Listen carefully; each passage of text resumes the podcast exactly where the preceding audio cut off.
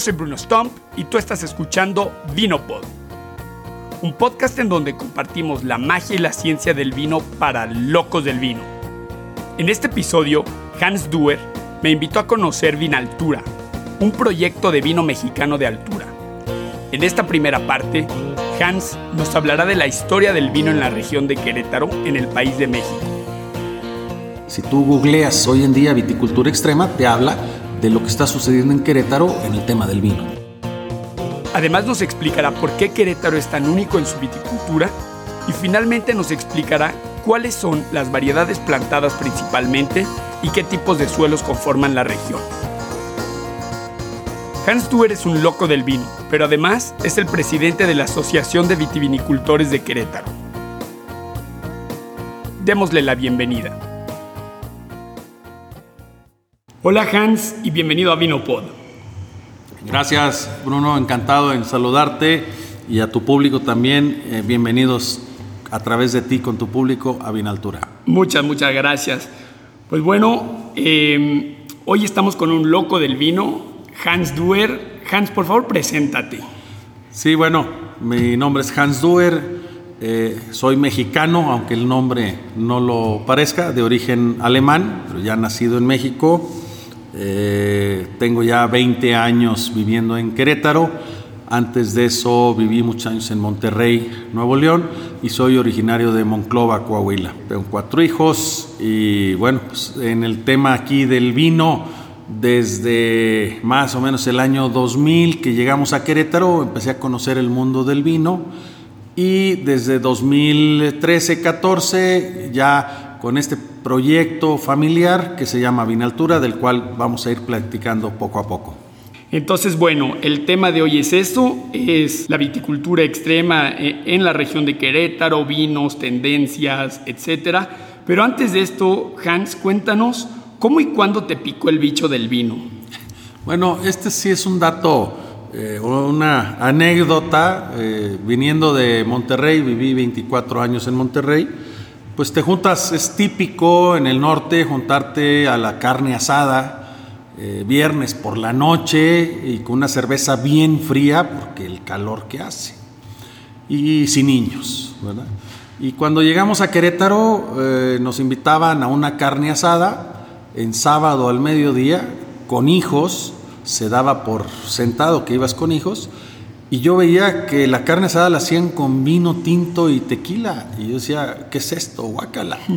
Pero bueno, ahí fue donde de alguna manera vi que en Querétaro había una eh, cultura del vino muy interesante, posiblemente por la influencia de la Ciudad de México, que también hay una gran cultura del vino, y quizás también influenciado pues, por la herencia española que, que se tiene por, por esta zona. Entonces ahí fue donde con un grupo de amigos empezamos a conocer del mundo del vino. Eh, como tú bien dices, me picó el bicho. A veces decimos que me, contaminé del virus del vino y lo demás pues va, va siendo historia. Empecé a conocer más. Eh, soy ingeniero químico de profesión y también me gusta leer mucho. Entonces me fui leyendo pues, todo lo que iba encontrando acerca del mundo del vino y, fuimos probando eh, de diferentes zonas y regiones, lugares del mundo, en este grupo de amigos. Eh, y unos años después eh, me tocó ir a Ensenada y conocer de primera mano el proyecto de lo que es la viticultura o la vitivinicultura en Ensenada. realmente, y también son de estos contrasentidos cuando vi el compromiso, cómo la gente deja el sudor en la tierra, eh, me di cuenta que era un negocio muy celoso. Y entonces dije, bueno, pues me tomaré el vino que sea, hacer vino jamás. Y heme aquí, ahora estoy haciendo vino. Por lo tanto, pues dicen que más pronto cae un hablador que un cojo. Posteriormente, bueno, pues conocí algunas otras regiones, Napa, conocí, tuve oportunidad de conocer otras regiones del mundo también de este grupo evolucionó en lo que llamamos una cofradía del vino, que es un grupo de amigos que nos juntamos una vez al mes con un programa eh, de varietales y luego de regiones, pues son programas de 3, 4, 5 años. Esta cofradía la debemos haber empezado, eh, o yo me sumé a ella en el año 2011, lo cual prácticamente ya llevamos nueve años con este grupo de amigos conociendo vinos de diferentes partes del mundo y donde tratábamos en la medida de lo posible tener siempre un referente de un vino mexicano. Por lo tanto, me fui apasionando y por elección o por decisión eh, decidí eh, promover y dar prioridad a los vinos mexicanos. Cuando tú vas a otros lugares del mundo, eh, en Argentina te ofrecen vino argentino, vas a Estados Unidos, te ofrecen vino californiano, quizás los franceses tomen puro vino francés o en España, pero en México, pues la gran mayoría del vino que se bebe en México es de importación. Hoy en día te puedo decir que el 70% del vino que se toma en México es de importación. Únicamente el 30% es vino mexicano. Doméstico. Doméstico, elaborado en México. Eso tiene que ver también con un tema de capacidad de producción. México no es a nivel internacional reconocido como gran productor de vino. Somos conocidos por otras cosas pero la apuesta de México ha sido a vinos de calidad, a vinos de alta gama. Y el año pasado, por primera vez, te voy a ir dando así datos. Claro, claro, claro. También técnicos. Eh, el vino de elección para los mexicanos, por primera vez, fue el vino mexicano, es decir, el 30% es vino mexicano. Seguido de vino español. Hace años anteriores, el vino más consumido en México, de ese 70%, pues era vino español con un 27%. Eh, y el año pasado el vino mexicano supera y queda en primer lugar como preferencia de los mexicanos, lo cual creo que es un gran orgullo nacional. Sí hay una gran gama de vinos y, y de esto, aunque en Ensenada se produce el 80% del vino de México, donde también hay regiones como Coahuila que tienen muchos años de estar en el tema del vino, pues Querétaro, que es donde nos encontramos actualmente, tiene una gran historia desconocida del tema del vino y actualmente en este resurgir de la vitivinicultura en Querétaro es donde estamos participando. Y poco a poco iremos abordando más, más detalles. Ah, espectacular y yo creo que es una batalla ganada que el mexicano, a pesar de lo malinchista que puede ser, prefiere el vino mexicano ante el vino de otras naciones, ¿no? Yo, yo creo que es algo muy positivo. Yo creo que sí, a mí me da mucho gusto porque quiere decir que mi decisión no me equivoqué. Eh, yo sí, por elección, prefiero entre dos vinos, un vino mexicano eso no quiere decir que no pruebe o no tome vinos de otros lugares, que también tenemos una gran oferta en México. Pero bueno, pues también ese cariño, ese orgullo de ser mexicanos, de la mexicanidad. Y un dato muy interesante, no me preguntes los fundamentos técnicos o científicos, pero el vino mexicano va muy bien con la comida mexicana. Y vamos a platicar también más adelante, puesto que tenemos tiempo a gusto, pero cómo hemos promovido el degustar con un buen vino espumoso, por ejemplo, como lo hicimos hace un rato, carnitas o barbacoa o chiles en hogada, mixiotes, moles, que normalmente en otras latitudes dirías eh, va con todo menos con vino. Y en este caso el vino mexicano le va muy bien a estos platillos de la cocina mexicana, que también es un icono reconocido a nivel mundial. Perfecto. Pues bueno, pasando al tema del episodio, platícanos cómo nace la viticultura en Querétaro. Bueno, eh, esto es interesante. Querétaro, o la zona donde hoy es Querétaro, específicamente hacia la Sierra Gorda, la región de Ezequiel Montes, es de los primeros lugares en América donde se establece de manera formal el cultivo de la vid. Desde Hernán Cortés y antes de Hernán Cortés, Cristóbal Colón, se empiezan a traer vides a la Nueva España recién descubierta Y sí, entran por Veracruz, pasan por Puebla, Tlaxcala, pero llegan a Querétaro y se asientan. Con todo el tema de las misiones de aquella época, eh, se implanta y se empieza a cultivar la vid. Principalmente si vino de consagrar el tema religioso, pero también empieza a florecer esta industria.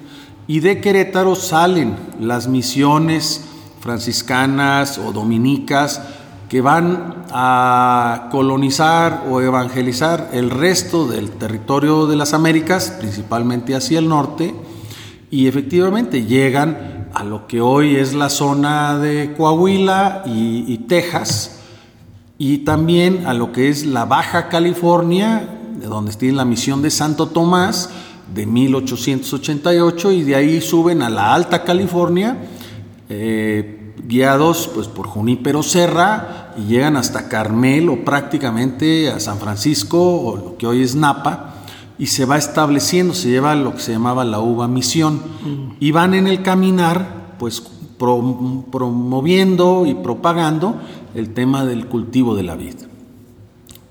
Quizás pareciera que se estaba haciendo un vino demasiado bueno en la Nueva España, que hubo algunos intereses en la madre patria en España que le pidieron al rey en turno a finales de los años 1600 que era una competencia que no les convenía.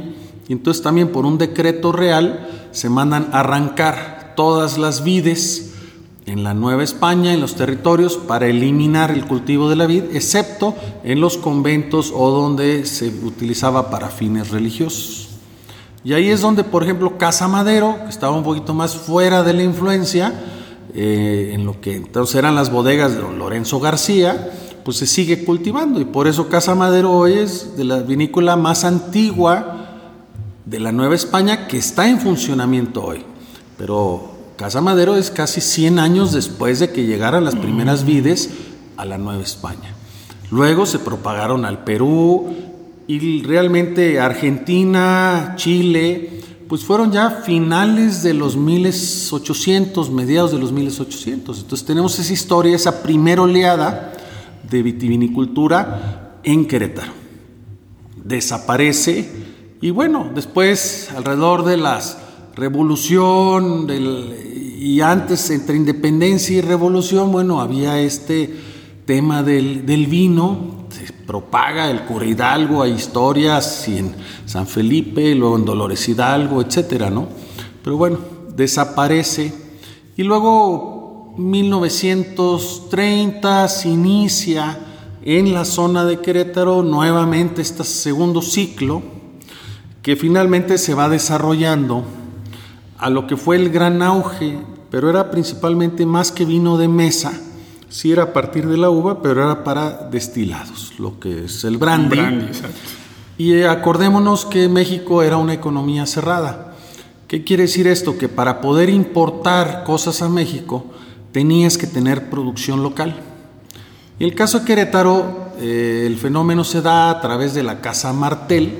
Querían importar su coñac Martel región de Francia, pero tenían que tener una producción en México se desarrolla en Querétaro el cultivo de la vid, enfocado principalmente hacia los destilados, el brandy Cheverny. Martel lo creó, usted, se hizo, usted lo hizo famoso, ¿no? Y así se desarrollan en la laguna Viejo Vergel, Aguascalientes, estaba el brandy San Marcos, eh, y, se usaban actores prominentes para la promoción del tema del brandy. Eh, hasta que México en mediados de los 80 entra al GATT, a este sistema de tarifas aduaneras, donde se abren los mercados y de ahí entonces ya no había necesidad de tener producción local. Casa Martel decide que le sale muy caro la producción en México, que era más fácil importar de Francia, vende sus equipos de destilación a Bacardí, su planta ahí eh, saliendo del Estado de México y eh, pues desaparece o va desapareciendo esta zona como Aguascalientes, como Coahuila y se ve afectada pues, la industria de la uva, se viene la sustitución de alguna manera de los brandis por los rones, ron Bacardí, y, agarra la jarra y las campañas que había en ese entonces. Y, y bueno, se va, se pierde de alguna manera. Pero bueno, aquí en Querétaro eh, no solo teníamos esa producción de Casa Martel para destilados, pero también había producción de vino de mesa.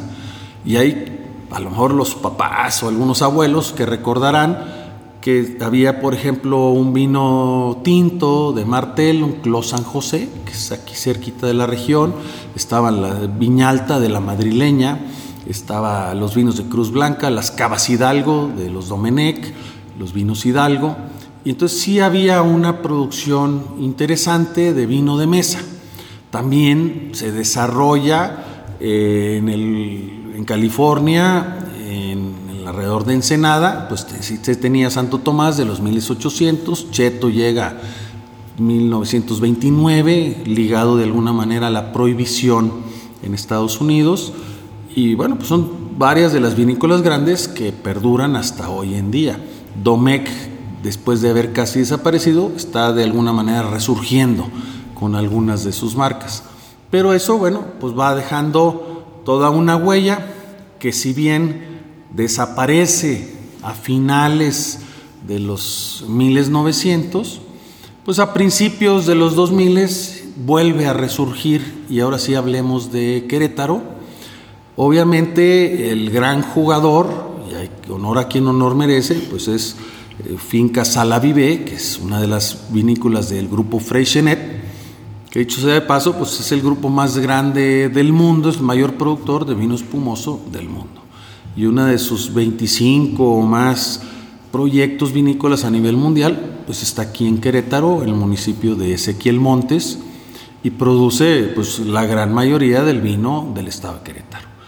Eh, a raíz de ahí empieza a surgir está Viñedos La Redonda. La Viñedos La Redonda es que es también el viñedo más antiguo de Querétaro que existe hoy en día. Ellos vendían la uva también a Martel y luego a Freixenet y luego animados a hacer su propio vino.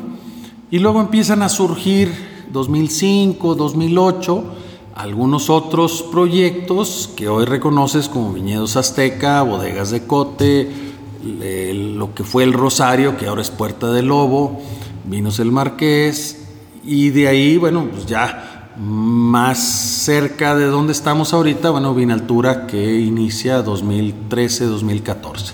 Y así Hoy en día somos casi una treintena de productores de, vino, de uva y vino aquí en Querétaro. ¿Y dirías que ahorita estamos viviendo un, o Querétaro está viviendo un tercer ciclo? ¿O sigue siendo el segundo, nada más una versión mejorada? ¿Qué, dirías tú? No, yo lo llamamos, yo lo llamo definitivamente, este es un tercer resurgimiento eh, del vino en Querétaro, porque si bien la primera ocasión era por fines religiosos o destilados, la segunda etapa principalmente destilados.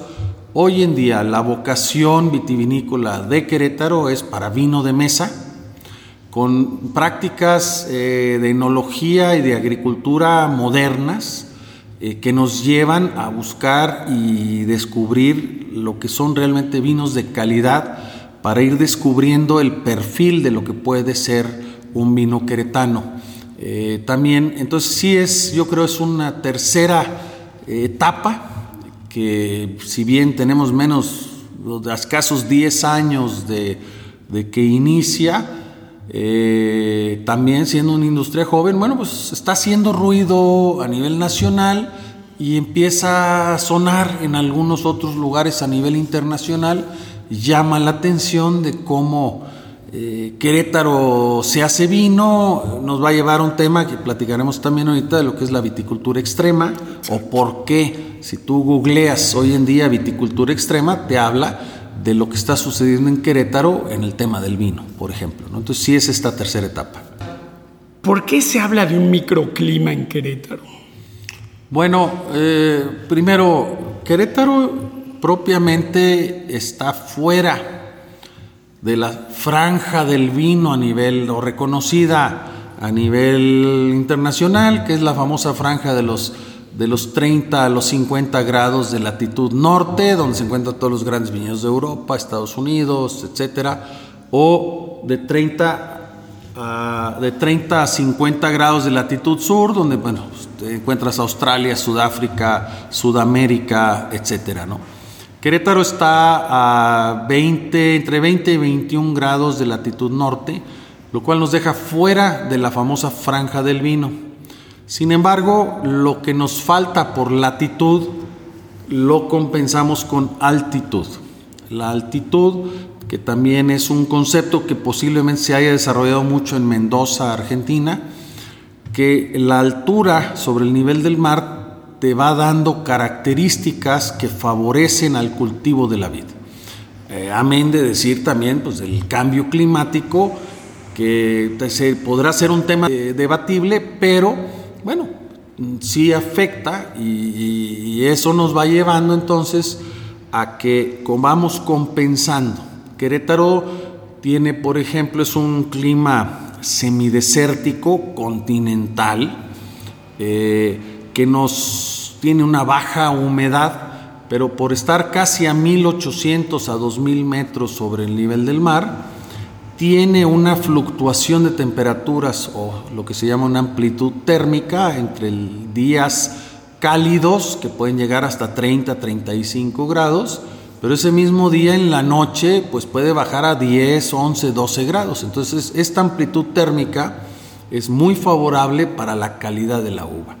Te ayuda en los días de sol a la maduración y las noches frescas a conservar la acidez y la, vivacidad en la fruta, que eso es muy bueno cuando lo traduces a vino.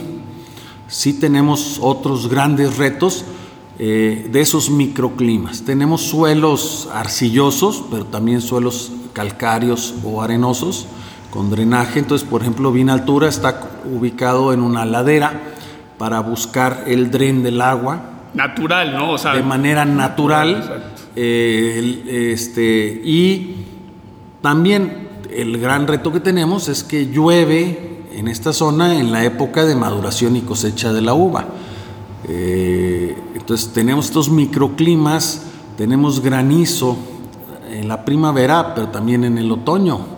Heladas tardías que se pueden todavía presentar la primera quincena de abril. Entonces, toda esta serie de retos que tenemos para hacer la viticultura es lo que nos ha llevado a llamarle viticultura extrema.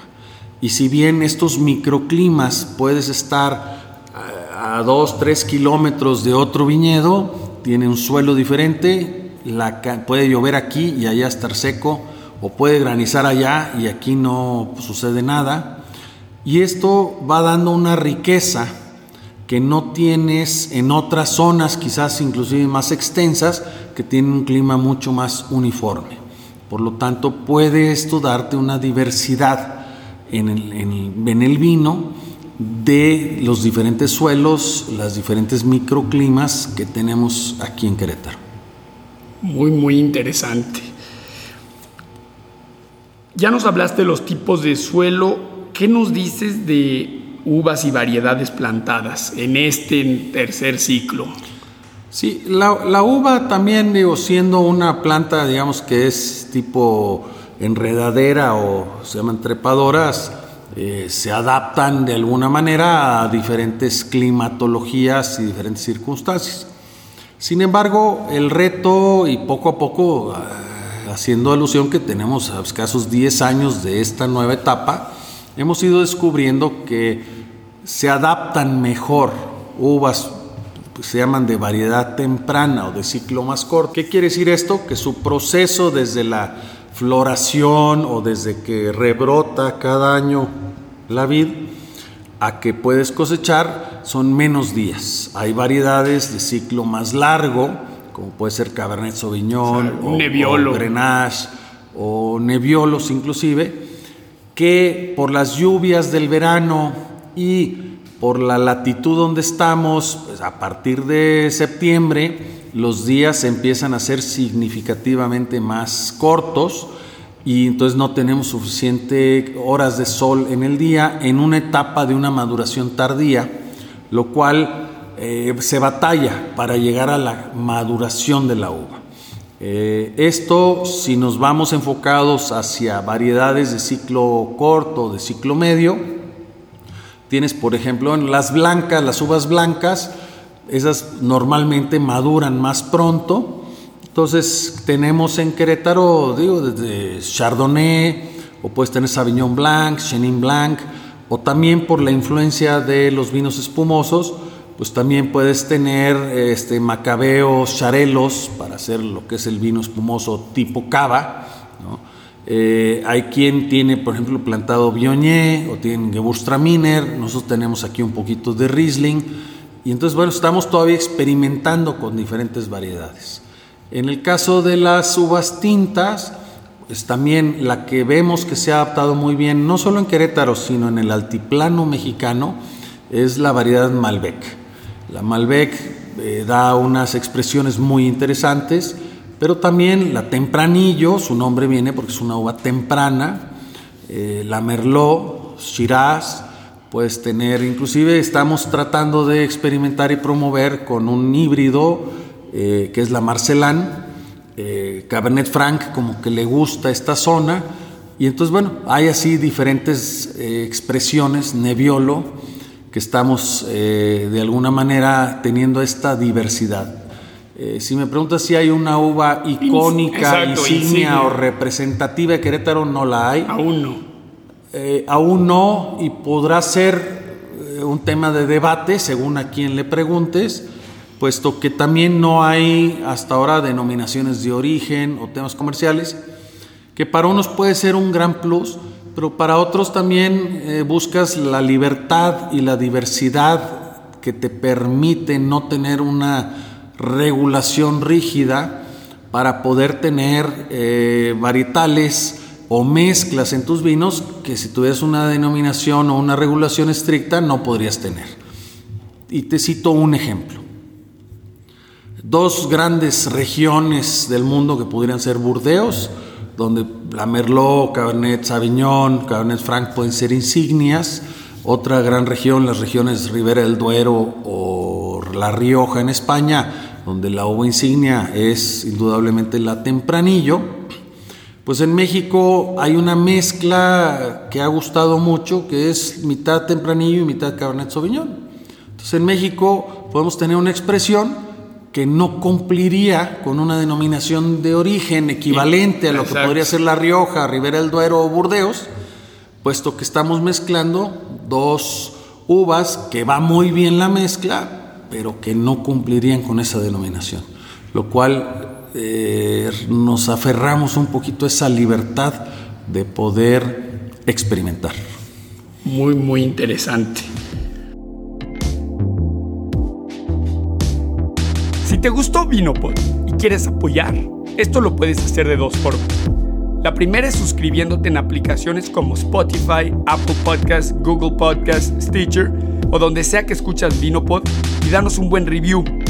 La segunda es apoyando en Patreon. Nos encuentras en patreon.com diagonal Vinopod. Si quieres saber más acerca de Vinopod y de mí, ve al sitio brunostomp.com. En el próximo episodio continuamos nuestra charla con Hans sobre la viticultura extrema en Querétaro. No te lo pierdas. Me despido con esta frase de Pitágoras. Si quieres vivir mucho, guarda un poco de vino y un amigo viejo. Gracias y nos vemos en el próximo episodio.